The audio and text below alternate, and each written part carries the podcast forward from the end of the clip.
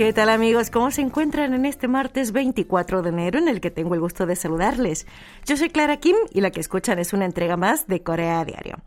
Les cuento que en esta parte del mundo estamos en el último día del feriado largo, el cual empezó oficialmente el pasado sábado 21 y termina hoy 24 es que estamos celebrando el Solnal, que es la fiesta de Año Nuevo Lunar, que este año cayó el domingo 22 de enero. Hoy martes y el último día de este feriado arrancamos con mucho frío. El termómetro bajó entre 10 y 15 grados centígrados en comparación al día de ayer y ha nevado en varias partes de Corea, en particular en la costa oeste de la provincia de Chungcheong del Sur y la región de Cholla. El termómetro se ha mantenido por debajo de los 0 grados. En concreto, arrancamos esta jornada con mínimas de 23 a 6 grados bajo cero y máximas de 14 a 4 grados bajo cero. Así, con este frío siberiano y con una canción, empezamos este encuentro de Corea Diario. Escuchamos Un buen día de IU.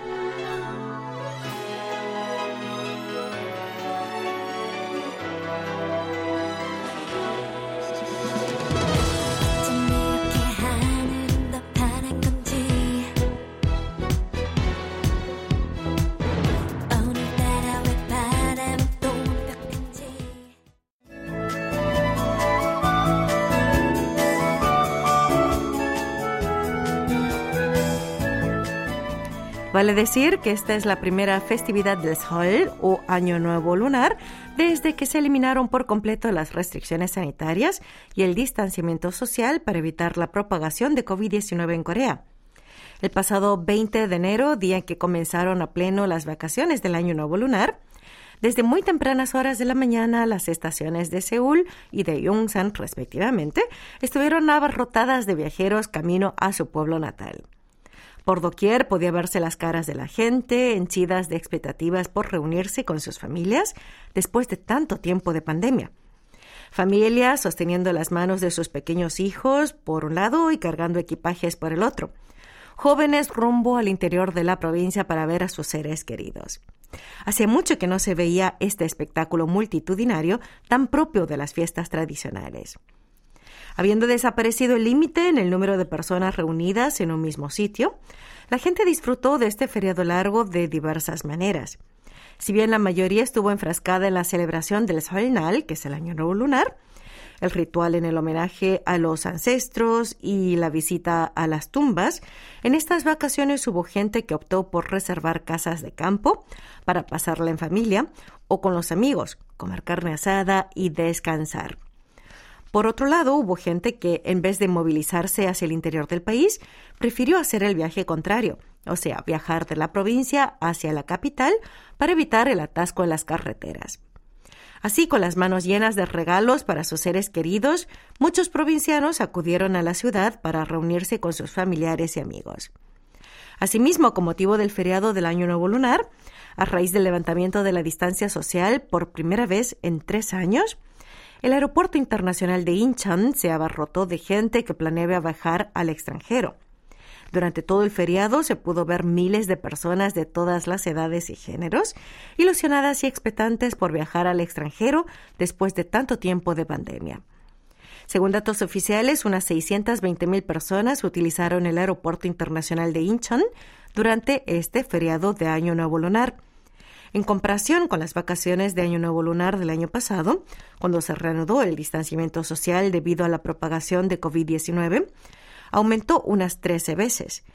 Y en comparación con el volumen promedio diario de pasajeros en 2019, previo a la pandemia, la tasa de recuperación alcanzó el 61,2%. Como sea, no cabe duda de que lo pasamos muy bien, cada cual a su manera, durante ese feriado largo por las fiestas de Año Nuevo Lunar.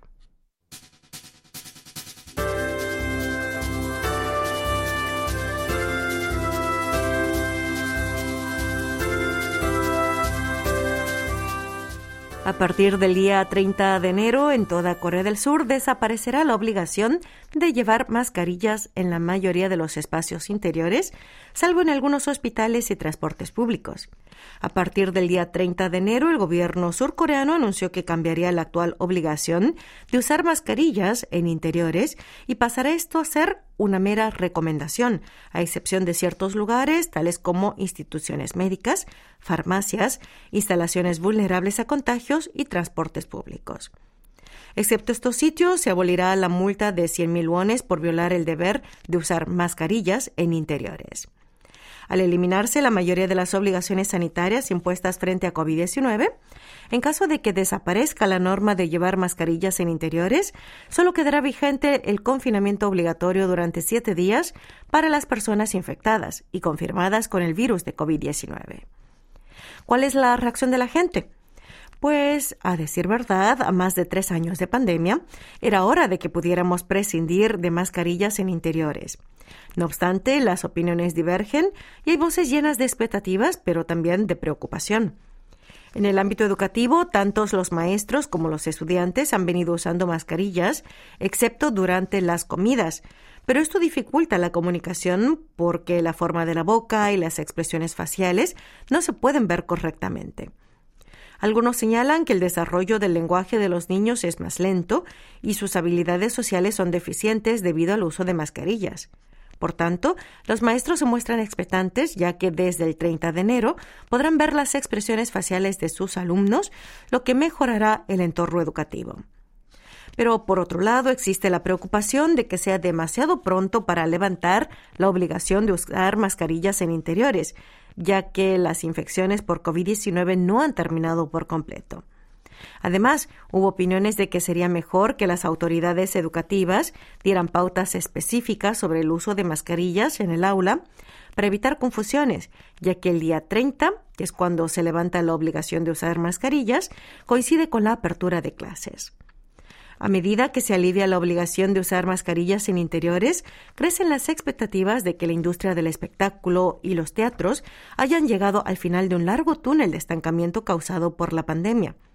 La industria del espectáculo, donde el número de audiencias se ha desplomado debido a cancelaciones de funciones o el mantenimiento de la distancia social, espera que haya más afluencia de público y por ende más demanda de actividades culturales.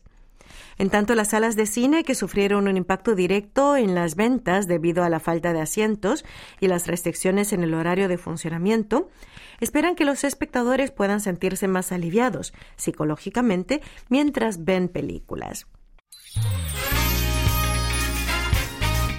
Hacemos una pausa musical al son de este conjunto llamado Daybreak.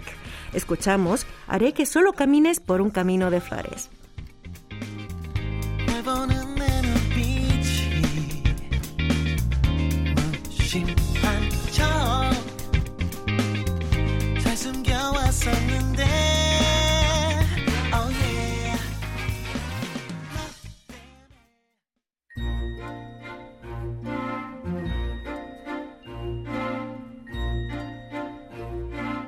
Literatura en audio.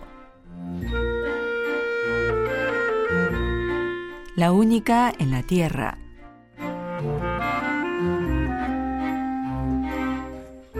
Después de mucho cavilar sobre a dónde llevaría a su novia extraterrestre en la primera salida oficial después de comprometidos, Hannah eligió un parque de diversiones. Se lo pensó tanto que se le hizo un embrollo en la cabeza qué sitio sería el más representativo de la tierra y a la vez el más coreano. Aunque Hana era terrícola y coreana de pura cepa, no supo encontrar la respuesta. Por lo menos los parques de diversiones tenían de todo un poco, y la atmósfera alegre y bulliciosa del lugar diluiría los momentos incómodos que pudieran tener. La estrategia era subirse a uno de esos juegos que mareaban con mil vueltas si no tenían nada de qué hablar, pero también estaba el cálculo de que Kyungmin se cuidaría de propasarse en un lugar con tanta gente. ¿Nunca has estado en un parque de diversiones? le preguntó Hannah al verlo medio atontado y con cara de niño perdido, como si le faltaran ojos para mirar tantas cosas nuevas a su alrededor. La verdad es que no, pero sabía de la existencia de este tipo de sitios. Ayer estuve googleándolo, pero es muy diferente a verlo en vivo y directo. Así que es tu primera vez. ¿A qué juegos quieres subirte? Vi uno que parece un viaje espacial, Quiero probar ese. Ah, ese. Hace mucho que no me subo. Vamos. Fue una pésima elección. Para ser el primer juego al que se subía en su vida, Kyungmin estuvo demasiado osado. No solo se puso a gritar como un desaforado, sino que se le volvió verde la cara, por lo que Hana casi se murió de miedo, y no precisamente por el juego mecánico. Los labios, los párpados cerrados y hasta las orejas se le tiñeron de un verde tan intenso que Hana le tapó con fuerza la boca. Ni se te ocurra. Cuidado con lanzarrayos. Despierta. No te puedes poner así por esta montaña rusa tonta para niños. Para su gran sorpresa, cada vez que giraban alrededor de estrellas, planetas y satélites de mentira, el extraterrestre lanzaba gritos despavoridos. Unos chicos de secundario que venían detrás, en lugar de divertirse con el juego, no paraban de reírse de Kyungmin fueron los cuatro minutos más largos en la vida de Hana. Cuando por fin terminó y se bajaron, Kyungmin casi se puso a vomitar. ¿No dijiste que eras sólido por dentro?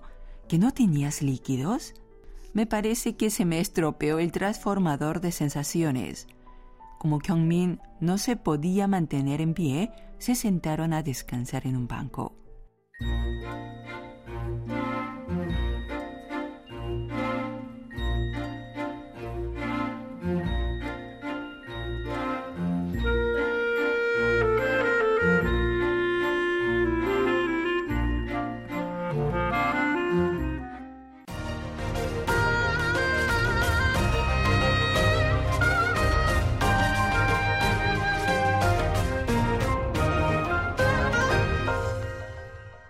KBS World Radio. Están escuchando Corea Diario. Hoy martes 24 de enero les acompaña en el micrófono Clara Kim.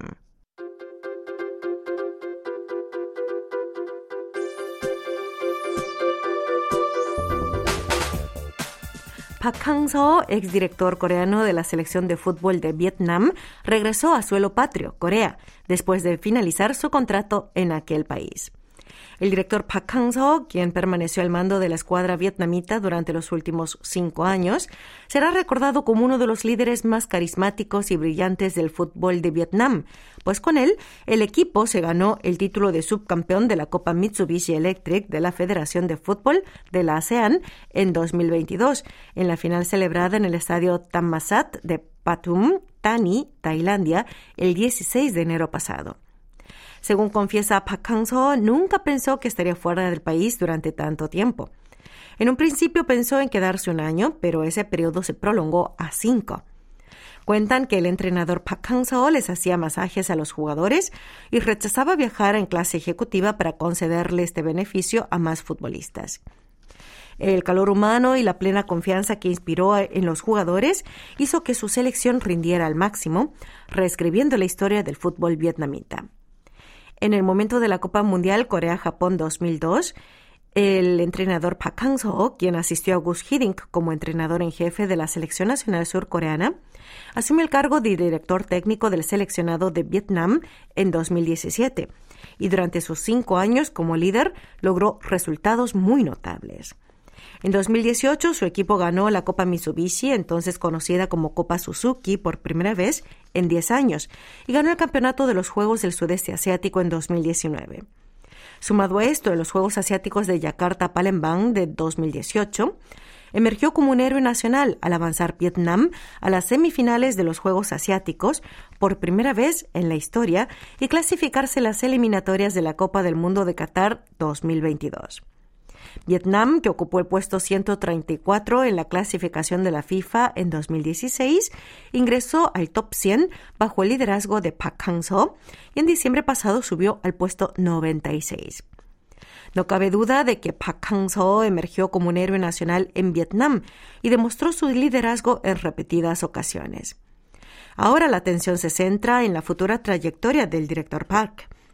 Con respecto a la posibilidad de encargarse del equipo nacional surcoreano, negó rotundamente, alegando que hay colegas mucho más jóvenes y mejores que él y que no tiene intención de trabajar como líder de la selección nacional.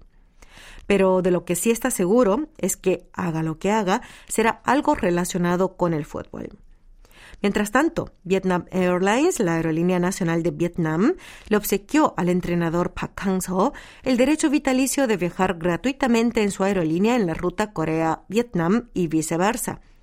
En concreto, Vietnam Airlines otorgó a Park Hang-seo y a su esposa boletos de por vida para asientos de clase ejecutiva en vuelos entre Corea y Vietnam.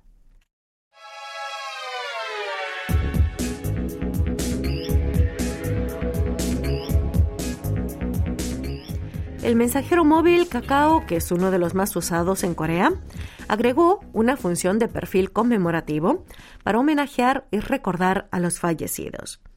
Hasta la fecha, el perfil de un usuario fallecido de KakaoTalk se marcaba como un usuario desconocido. Pero con esta nueva función, los perfiles de las personas difuntas serán distinguidas como un icono en forma de flor de crisantemo, que es la flor que tradicionalmente se asocia con los muertos. De esta manera, este servicio de red social permitirá llorar y recordar a los fallecidos dentro de su plataforma. Lo bueno es que no se requieren de procesos complicados. A pedido de la familia inmediata, el perfil del difunto puede convertirse directamente en un perfil conmemorativo, creándose un icono de crisantemo junto a la foto de perfil del difunto. El servicio permite enviar mensajes de condolencias a través de la sala de chat. El mensaje entregado solo puede ser visto por el remitente, por lo que puede ser utilizado como un espacio conmemorativo puramente personal. El perfil conmemorativo se mantiene durante cinco años y se puede mantener hasta diez años con extensiones adicionales en caso de que los familiares cercanos lo deseen. De no haber solicitud de prórroga, se dará por terminado el perfil conmemorativo y se procederá a la tramitación automática de la defunción. Las reacciones de los usuarios son diversas. Hay opiniones encontradas diciendo que es bueno poder transmitir los sentimientos de condolencias por los difuntos de manera fácil y rápida. Pero, por otro lado, hay quienes lo ven con recelo, ya que les resulta raro recordar a un difunto en un espacio digital. Además, se señala que se puede crear un espacio digital conmemorativo sin importar la voluntad de la persona fallecida.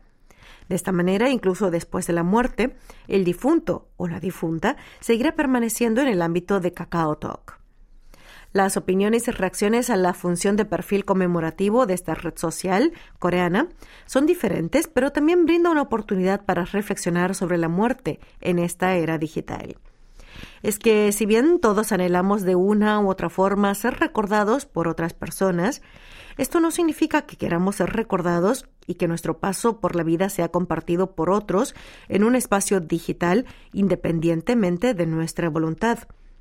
A raíz de esto surge la pregunta de cómo y cuál sería la mejor manera de recordar a nuestros muertos y también cómo olvidarlos. Difícil, ¿verdad? Vayamos buscando la manera más sabia de resolver esta pregunta. Así con esta noticia concluye Corea Diario de hoy martes 24 de enero, en la cual les ha acompañado en la conducción Clara Kim. Me despido con esta canción de Pentagon. Ese año, ese mes, ese día. Espero que tengan un buen martes y hasta el próximo encuentro. 가시가 박힌 듯이 아프다 더는 손을 댔어도 돌이킬 수도 없다 애써 괜찮은 척 하는 내가 우프다 후회만 하련다 뒤돌아보지 않고 가련다 시간은 약이 될지 독이 될지 모른다